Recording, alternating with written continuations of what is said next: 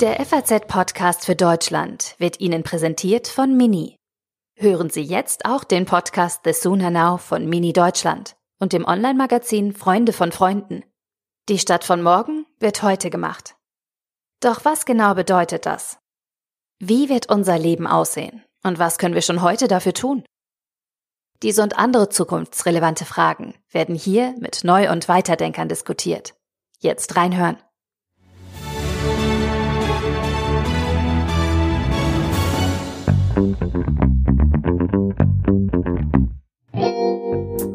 Die Große Koalition hat in der letzten Nacht ein milliardenschweres Konjunkturpaket beschlossen. Darin sind auch Investitionen in die Digitalisierung vorgesehen. Und die sind bitter nötig, denn Deutschland hinkt den Entwicklungen der Digitalisierung im Vergleich zu anderen Industrienationen hinterher. Außer Investitionen scheint aber zuletzt noch etwas anderes Deutschland in puncto Digitalisierung zu helfen. Die Corona-Krise. Unternehmen arbeiten im Homeoffice, Schulen und Unis halten Online-Unterricht und auch die Verwaltung der Bundesregierung wird immer digitaler. Könnte die Corona-Krise der lange benötigte Schub für die Digitalisierung sein? Das besprechen wir heute im FAZ-Podcast für Deutschland, unter anderem mit der CSU-Digitalministerin Dorothee Bär. Es ist Donnerstag, der 4. Juni 2020 und ich bin Tami Holderried. Hallo.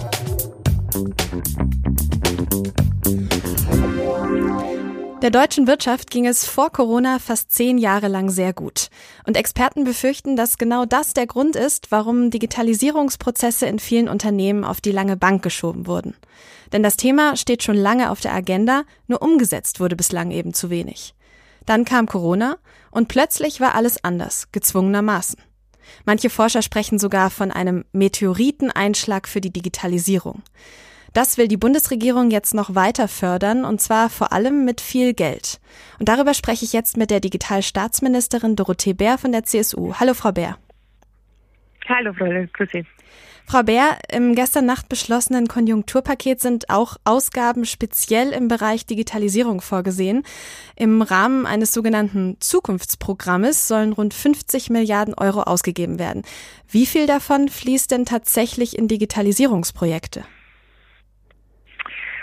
Also zunächst mal ist es so, dass man die einzelnen Teile, sind ja 57 Posten, sich ähm, genauer betrachten muss. Je nach Berechnung beziehungsweise auch Anrechnung der nachstehenden Posten würde ich mal schätzen, also ich habe schon mal grob überschlagen, schätzt man so zwischen 20 und 30 Milliarden, die dann tatsächlich auch für Digitalprojekte aufgewendet werden. Mhm.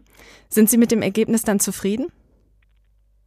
Also ich bin total zufrieden. Ähm, es ist ja quasi eigentlich nochmal so ein Restart, Neustart nach ähm, auch unserem Koalitionsvertrag jetzt zwei Jahre später. Es ist eigentlich nochmal auch ein kleiner Koalitionsvertrag der natürlich auch nochmal den Erfahrungen, äh, wo den Erfahrungen Rechnung getragen wird der letzten zwei Jahre auch, fängt an bei kleineren Themen vielleicht, die jetzt nicht jeden Bundesbürger oder jede Bundesbürgerin gleichermaßen interessieren, wie Mitarbeiterbeteiligung bei Start-ups oder Abschreibungsmöglichkeiten für digitale Wirtschaftsgüter, die eine große Rolle spielen. Aber dann sind eben auch viele Bereiche dabei, die für jeden wichtig sind, wie flächendeckend 5G, Smart City werden nochmal zusätzlich unterstützt, aber auch der ganze Bereich Registermodernisierung OZG, also Onlinezugangsgesetz, also alle Verwaltungsdienstleistungen noch schneller zu digitalisieren, ist für jeden entscheidend, bis hin dann zum Mobilfunk bei der Bahn. Und was für mich immer besonders wichtig ist, dass wir da auch als Bund uns einer Verantwortung stellen, die wir zwar theoretisch nicht haben, aber ich finde ähm, praktisch schon, nämlich die digitale Bildung, dass da ähm, die Länder auch nicht allein gelassen werden, auch wenn sie eigentlich alleine zuständig sind. Aber bei der Digitalisierung und der Bildung braucht es eben auch eine gemeinsame Kraftanstrengung von allen. Jetzt haben Sie eben schon viele einzelne Punkte angesprochen. Hätten diese Investitionen im Bereich Digitales nicht auch schon früher kommen können oder vielleicht sogar müssen? Denn viele Punkte, die Sie jetzt auch gerade genannt haben, die da auf der Liste stehen, die waren ja auch schon vor Corona wichtig. Ja, aber es sind eben auch Punkte drauf, wie nochmal der größere Fokus auf KI oder Quantentechnologie oder auch neue zukünftige Kommunikationstechnologien.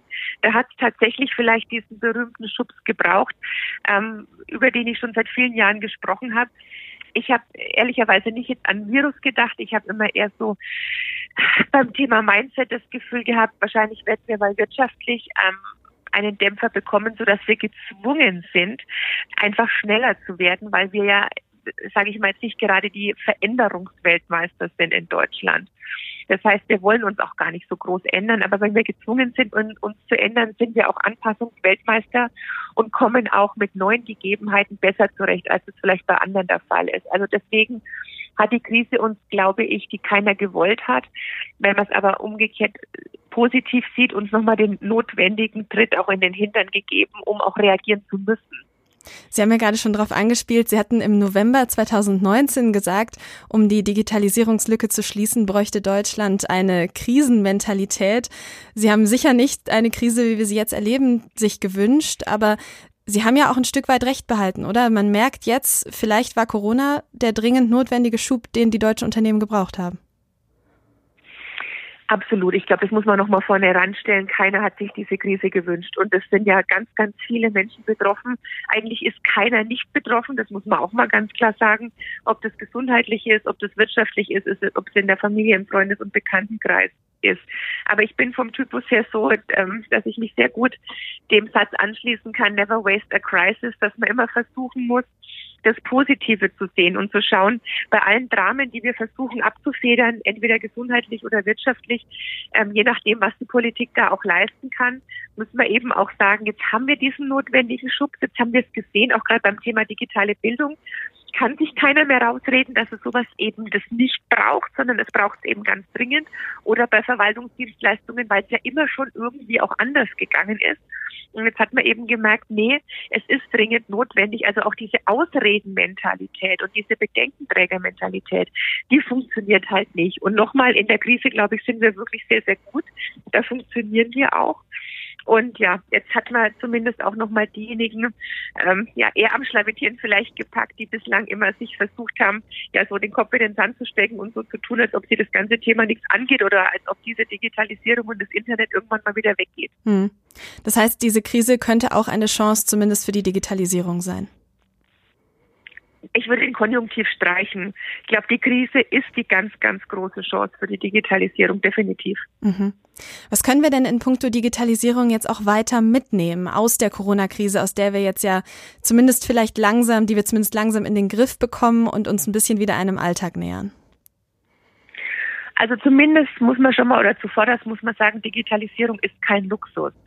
Das muss auch jedem klar sein. Digitalisierung ist zwingend notwendig, um auch den Herausforderungen unserer Lebenswelt gerecht zu werden. Digitalisierung hat nochmal neuen Schwung gebracht in Themen wie Homeoffice, in Themen wie digitale Bildung, ähm, in Themen eben wie auch Prozesse zu hinterfragen.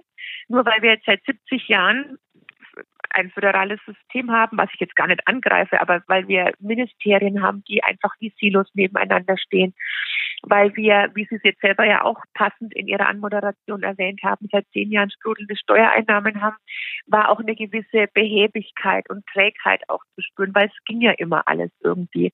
Und deswegen bin ich fest davon überzeugt, dass wir mit dieser Krise jetzt, wo wir gemerkt haben, es muss vielleicht auch nicht alles analog stattfinden. Natürlich, wenn Kinder weiterhin in Kindergarten gehen und in Schulen gehen, aber warum muss man zum Beispiel in weiterführenden Schulen wirklich fünf Tage die Woche früh um acht an einem bestimmten Puls sitzen? Warum kann man nicht einen Tag in einer höheren Klasse, wenn keine Betreuung mehr notwendig ist, bei den älteren Kindern, sage ich mal, vielleicht ab 14, 15, 16 beginnen? Warum können die nicht auch einen Tag von zu Hause aus arbeiten? Das funktioniert ja auch. Warum muss jeder auch tatsächlich immer, Stichwort Präsenzkultur, immer vor Ort sein?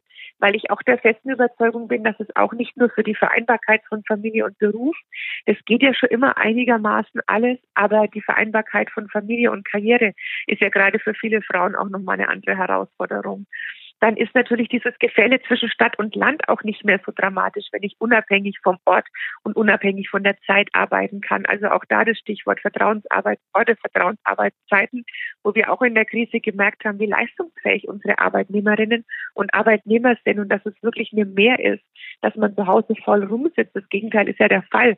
Es haben sich ja jetzt auch sehr viele wieder ins Büro zurückgesehnt, ja, weil es ja da doch manchmal etwas einfacher ist, als zu Hause alles unter einen Hut bekommen zu müssen. Aber vielleicht weniger apodiktisch immer ein 100-0. Da sind wir leider nämlich auch immer sehr gut gewesen in der Vergangenheit mit diesem 100-0, dieses entweder oder, entweder man macht so oder so, dass wir auch durch die Krise gelernt haben, dass wir viel mehr eine sowohl als auch Mentalität brauchen. Beides ist gut und immer alles in einem richtigen Maß, aber nie apodiktisch nur zu sagen, ähm, es ist schwarz oder weiß. Es gibt ganz, ganz viele bunte Töne oder Grautöne dazwischen. Vielen Dank, Frau Bär, für das Gespräch und Ihre Zeit. Ganz herzlichen Dank an Sie und einen schönen Tag noch.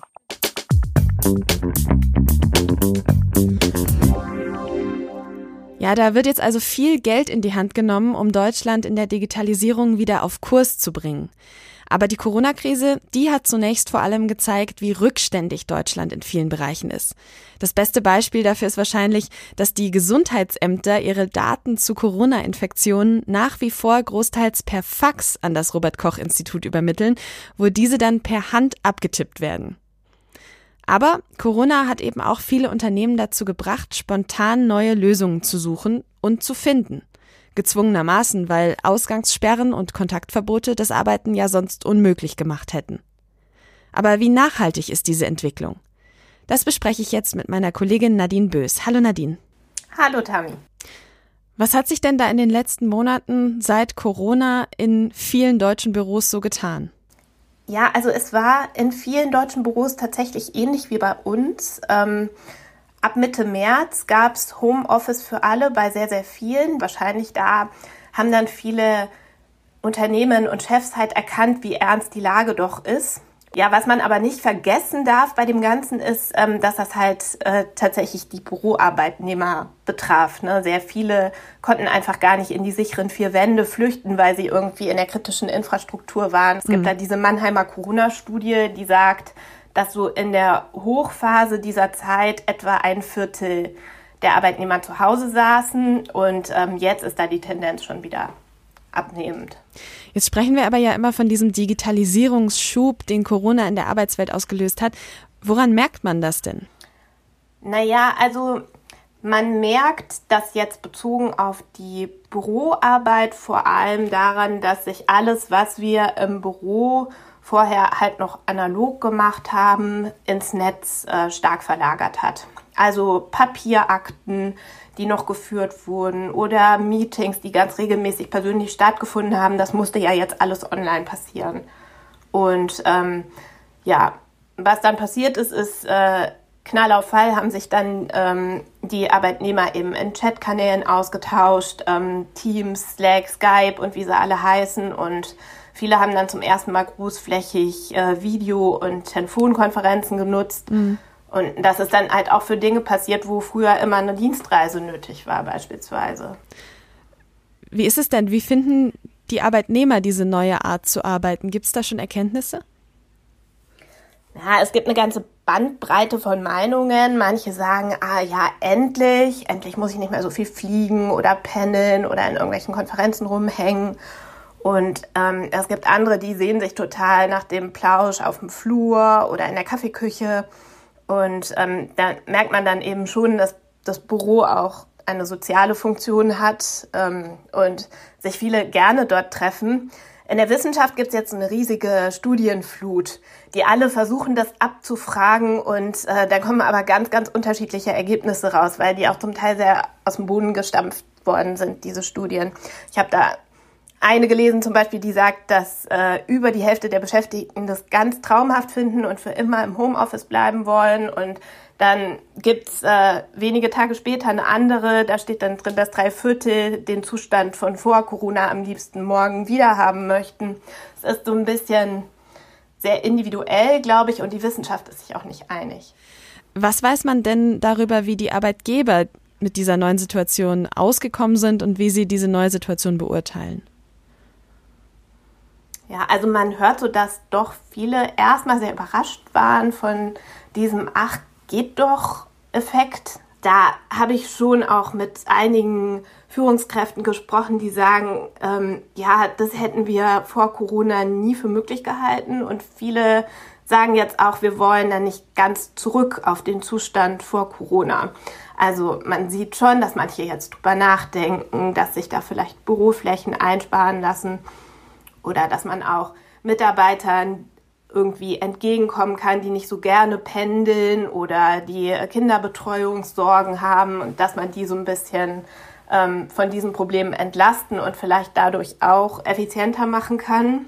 Und ähm, da finden sich ganz konkrete Beispiele auch in der Unternehmenswelt. Also der erste, der mir so einfiel, war ähm, der französische Autohersteller PSA. Der hat schon recht früh gesagt, dass da die Büromitarbeiter im Schnitt nur noch anderthalb Tage in der Woche ins Büro kommen sollen. Oder es gibt diese Unternehmensberatung TCS, die hat sich so ein Ziel gesetzt, bis 2025 sollen nur noch 25 Prozent der Mitarbeiter in den Büroräumen sein und es gibt da eigentlich noch viel mehr Beispiele. Mhm. Wir haben vorher schon kurz darüber gesprochen, wie die Arbeitnehmer das finden. Vielleicht lässt uns da noch mal einen Blick drauf werfen. Wer profitiert denn und wer leidet vielleicht auch unter dieser Entwicklung, dass sich jetzt eben alles eher ins Digitale verschiebt? Mhm. Also früher dachte man ja, ähm, Homeoffice ist so ein Bonbon für besonders zuverlässige Mitarbeiter, denen man besonders vertrauen kann. Das ist was Gutes für Frauen, für Familien mit Kindern, denen man entgegenkommt. Es löst so ein paar Betreuungsprobleme. Ähm, aber jetzt merken viele, dass das Ganze einfach viel, viel mehr Seiten hat. Ne? Also äh, es gibt so eine gewisse Vereinsamung zu Hause, äh, stellen jetzt viele fest, es gibt äh, so Klagen wie äh, Rückenschmerzen wegen schlechter Bürostühle. Und ähm, es tritt auch, glaube ich, bei einigen dann doch dieser Effekt ein, dass man Beruf und Familie gar nicht mehr so gut trennen kann und dass das auch stresst. Aber klar, es kann auch toll sein, wenn man einfach viel Zeit einspart, die man vorher in irgendwelchen öffentlichen Verkehrsmitteln verbracht hat, die man dann mit der Familie verbringen kann. Arbeit freier einteilen ist sicherlich auch was, was sich viele gewünscht haben. Und was ich so ein bisschen offen finde, ist diese Frage, was eigentlich kreativer macht. Ähm, so dieser Plausch in der Kaffeeküche oder wenn man eben zwischendurch äh, mit dem sechsjährigen Kind plauscht, was gerade von der Schule kam. Das ist einfach, glaube ich, auch total individuell. Und ähm, es gibt viele, die das einfach sehr gut können, aus der Ferne arbeiten. Und es gibt viele, die diese Büroinfrastruktur auch irgendwie brauchen, um fruchtbare Ergebnisse zu produzieren. Mhm. Also brauchen wir in Zukunft wahrscheinlich einfach die Möglichkeit für beides. Ja, das könnte ich mir gut vorstellen. Also das wäre vielleicht so ein, so ein wünschenswerter Mittelweg, dass sich da was einpendelt. Ich glaube, jetzt, wo ähm, einfach alles so ein bisschen lockerer wird mit den Corona-Regeln, ähm, wird sehr, sehr viel ausprobiert. Und das ist so eine Phase, in der alle Beteiligten auch ganz viel lernen können weil es gibt ja immer noch äh, so ein bisschen das Ziel, dass nicht alle gleichzeitig in die Büros zurückkommen sollen und ähm, es gibt auch viele, die noch unbetreute Kinder haben und weiter Homeoffice machen, aber es äh, füllt sich ja vielerorts auch wieder. Und so kann eigentlich jeder Einzelne ein bisschen abprüfen, wann ist es eigentlich sinnvoll, ins Büro zu gehen und wann bin ich früher nur ins Büro gegangen, weil das irgendwer von mir erwartet hat oder weil der Chef das wollte.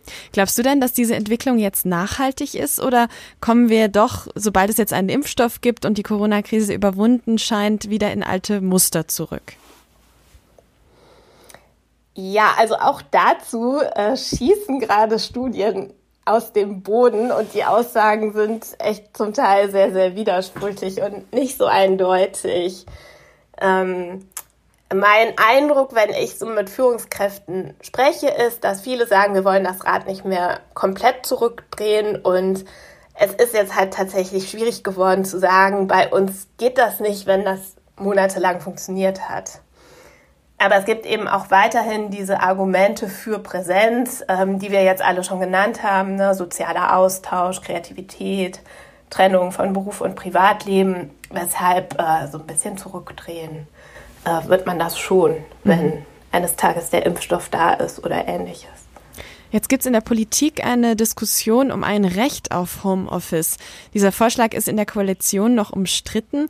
Für wie sinnvoll hältst du das denn? Ich weiß gar nicht, ob es das braucht. Also wenn man mit Unternehmen spricht, äh, dann sagen viele, ähm, wir möchten das jetzt äh, für uns selbst aushandeln und wir haben das jetzt in der Krise auch äh, verstanden, dass wir nicht auf den Punkt vor Corona zurückgehen können. Und also in den Personalabteilungen sagen viele, das ist einfach gar nicht nötig. Und das ist eine alte Diskussion, die sich jetzt durch die Zeit ein bisschen überholt hat. Und wir haben eh schon verstanden, so äh, wird da argumentiert. Vielen Dank für deine Einschätzung, Nadine.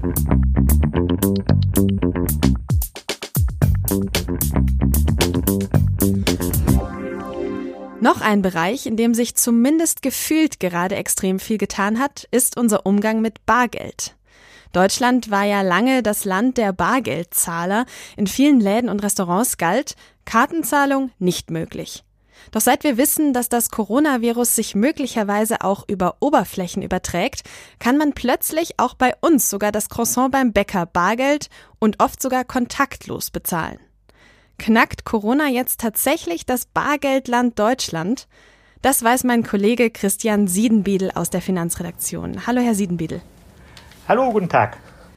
Seit der Corona-Krise, ich habe es gerade schon gesagt, ist mein Eindruck, dass viel mehr Läden Kartenzahlung anbieten. Ist das wirklich so? Das ist auf jeden Fall so. Und es gibt auch viele Läden, die ausdrücklich ein Schild hinstellen, dass Kartenzahlung erwünscht sei. Das gab es früher auch nicht. Das ist der Wunsch der Läden, etwas mehr Distanz zwischen dem Kunden und dem Verkäufer zu schaffen. Oft gibt es dort auch eine Glasscheibe und man kann dann das Kartenterminal auf der anderen Seite der Glasscheibe bedienen. Das schafft weniger Kontakt zwischen Kunde und Verkäufer und soll damit beide Seiten auch etwas schützen. Also hat es auch in diesem Fall erst eine Krise gebraucht, um tatsächlich diese Entwicklung voranzutreiben in Deutschland? Also es ist so schleichend schon seit längerem, dass gerade in Supermärkten und im Lebensmittelhandel viel mehr als früher mit Karte bezahlt wird, aber das hat jetzt nochmal einen kräftigen Schub bekommen. Im März ist die Kartenzahlung ungefähr um 20 Prozent im Lebensmitteleinzelhandel angestiegen. Das ist schon ein deutlicher Sprung nochmal. Eine, eine schleichende Entwicklung gab es vorher auch schon, aber jetzt hat das nochmal einen richtigen Schub bekommen. Mhm. Und Sie sagen gerade tatsächlich auch, die Transaktionen mit der Kartenzahlung sind mehr geworden. Also wird das tatsächlich auch angenommen? Bringt Corona jetzt die letzten Skeptiker dazu, auf Kartenzahlung umzusteigen? Also scheint es so zu sein, dass zumindest bei Tankstellen und in Supermärkten und im Lebensmittelhandel die meisten Leute sich auch daran halten. Da scheint es schon einen deutlichen Anstieg der Kartenzahlung zu geben. Mhm. Es gibt sicher auch Bereiche, wo das nicht der Fall ist. Wenn der Pizzabote vorbeikommt und der kein Kartenzahlungsgerät hat, da gibt es immer noch viele Sachen auch, wo bar gezahlt wird. Und es gibt auch in der Krise natürlich bestimmte Bereiche, in denen traditionell mit Karte gezahlt wird, die jetzt im Moment da niederliegen. Also wenn man Reisen bezahlt oder Hotels bezahlt, macht man das oft mit Karte. Da ist im Moment natürlich weniger Verkehr als sonst. Mhm. Das hat zur Verfügung zur Folge, dass dort auch weniger Kartenzahlung stattfindet. Aber da, wo es möglich ist im Moment in den Geschäften, im Handel, ist zu beobachten, dass in der Krise deutlich mehr mit Karte bezahlt wird. Mhm. Wie schätzen Sie die Entwicklung ein? Ist das grundlegend eine gute Entwicklung? Ich würde sagen, am besten ist es für die Menschen, wenn sie bezahlen können, wie sie wollen. Also diejenigen, die mit Karte zahlen wollen, können mit Karte zahlen und die, die bar zahlen wollen, können bar zahlen. Wenn man die Wahlfreiheit hat, ist es am besten. Das heißt, wenn es mehr Kartenterminals gibt, wo es auch möglich ist, mit Karte zu zahlen, gibt das mehr Freiheit für die Menschen. Sie schreiben jetzt aber auch, dass der Bargeldumlauf in der Krise auch gestiegen ist. Wie kommt das denn? Ja, das ist bemerkenswert. Die Bundesbank hat Zahlen vorgelegt, nach denen seit Januar der Bargeldumlauf in Deutschland um 34 Milliarden Euro auf 782 Milliarden Euro gestiegen ist. Mhm. Das ist wohl vor allem dadurch zu erklären, dass zu Beginn der Krise relativ viele Leute erstmal Bargeld abgehoben haben. Die wussten nicht genau, was kommt jetzt auf sie zu. Und eine Reaktion war, dass man erstmal zur Bank geht und zumindest ein bisschen was an Bargeld sich an Vorrat anlegt aus unterschiedlichen Motiven wohl. Es gab sicher Menschen, die dort große Beträge abgehoben haben, weil sie gedacht haben, so eine Krise kann womöglich das ganze Bankensystem durcheinander bringen. Aber es mhm. war wohl eine kleinere Gruppe von Menschen. Aber es gab wohl viele, die gedacht haben, wer weiß, wie das in der Krise sein wird, ob man dann überall mit Karte zahlen kann. Wenn ältere Leute meinetwegen die Nachbarn bitten, für sie einzukaufen, kann man den Nachbarn ja schlecht eine Karte geben, mhm. sondern muss denen Bargeld geben. Deswegen wusste keiner genau zu Beginn der Krise, wie viel Bargeld er jetzt braucht. Und da hat die Bundesbank festgestellt, dass vor allem so Mitte März eine sehr starke Nachfrage nach Bargeld an den Geldautomaten stattgefunden hat. Und da wurde also Bargeld nach Hause geholt, obwohl nachher in der Praxis viele Leute im Supermarkt eher mit Karte gezahlt haben. Mhm. Jetzt ist die Diskussion um Bargeld oder Kartenzahlung ja ein regelrechter Glaubenskrieg, kann man fast schon sagen, in Deutschland. Warum ist das so? Ja, in Deutschland scheint es viele Menschen zu geben, doch, die sehr an Bargeld hängen, stärker als in anderen Ländern. Sie versprechen sich davon, dass sie irgendwie anonym damit bezahlen können, dass es nicht möglich ist, das nachzuvollziehen, auch von Kartengesellschaften nicht. Außerdem hoffen sie, wenn sie das Bargeld zu Hause haben, dass sie das irgendwie stärker unter Kontrolle haben, dass sie sozusagen eine Möglichkeit haben, auch Wertaufbewahrung mit Bargeld zu erreichen. All das hat dazu geführt, dass es viele Leute gibt in Deutschland, die an Bargeld hängen. Auf der anderen Seite gibt es natürlich auch Menschen, die sehr digitalisierungsfreundlich sind und die lieber mit Karte zahlen oder am liebsten noch mit dem Handy. Und zwischen diesen beiden Seiten gibt es immer einen gewissen Glaubenskrieg, weil beide Seiten den Eindruck haben, die jeweils andere will sie verdrängen. Und das führt zu erheblichen, auch ideologischen Kämpfen dabei. Da scheinen ja die angelsächsischen Länder schon deutlich weiter zu sein. Auch in Amerika hat es einen Streit um diese ganze Frage gegeben, ob es einen War on Cash, einen Krieg um das Bargeld gibt. Mhm. Aber in Deutschland scheint es nochmal besonders stark so zu sein, dass die Menschen technischen Entwicklungen manchmal etwas skeptisch gegenüberstehen und auch bei der Digitalisierung bis zur Krise doch sehr vorsichtig waren. Aber das scheint sich ein bisschen zu ändern und scheint jetzt in der Krise auch durch Homeoffice und diese Dinge ein, ein Schub an Digitalisierung, einen Schub auch an Kenntnissen über digitale Verhaltensweisen zu geben. Das alles scheint auch der Kartenzahlung etwas zugute zu kommen. Was wird denn jetzt in Zeiten von Bezahlung per App oder eben kontaktlosem Zahlen noch aus dem Bargeld? Also verschwinden wird das Bargeld sicherlich so schnell nicht bislang ist ja schon zu beobachten, dass die Leute das Bargeld durchaus nutzen, um es zu horten auch. Und deswegen ist es unwahrscheinlich, dass das Bargeld so schnell verschwinden wird, würde ich denken. Aber seine Bedeutung so im täglichen Geschäftsverkehr, da wo man im Supermarkt bezahlt, im Laden, beim Bäcker und so, da wird die Bedeutung des Bargeldes weiter abnehmen. Vielen Dank für das Gespräch, Herr Siebenwiedel.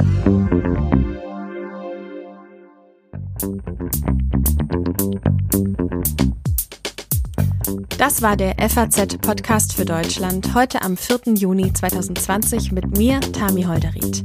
Wir freuen uns wie immer über Ihr Feedback, Ihre Kritik, Ihre Anmerkungen unter podcast.faz.de. Ich wünsche Ihnen eine gute Zeit.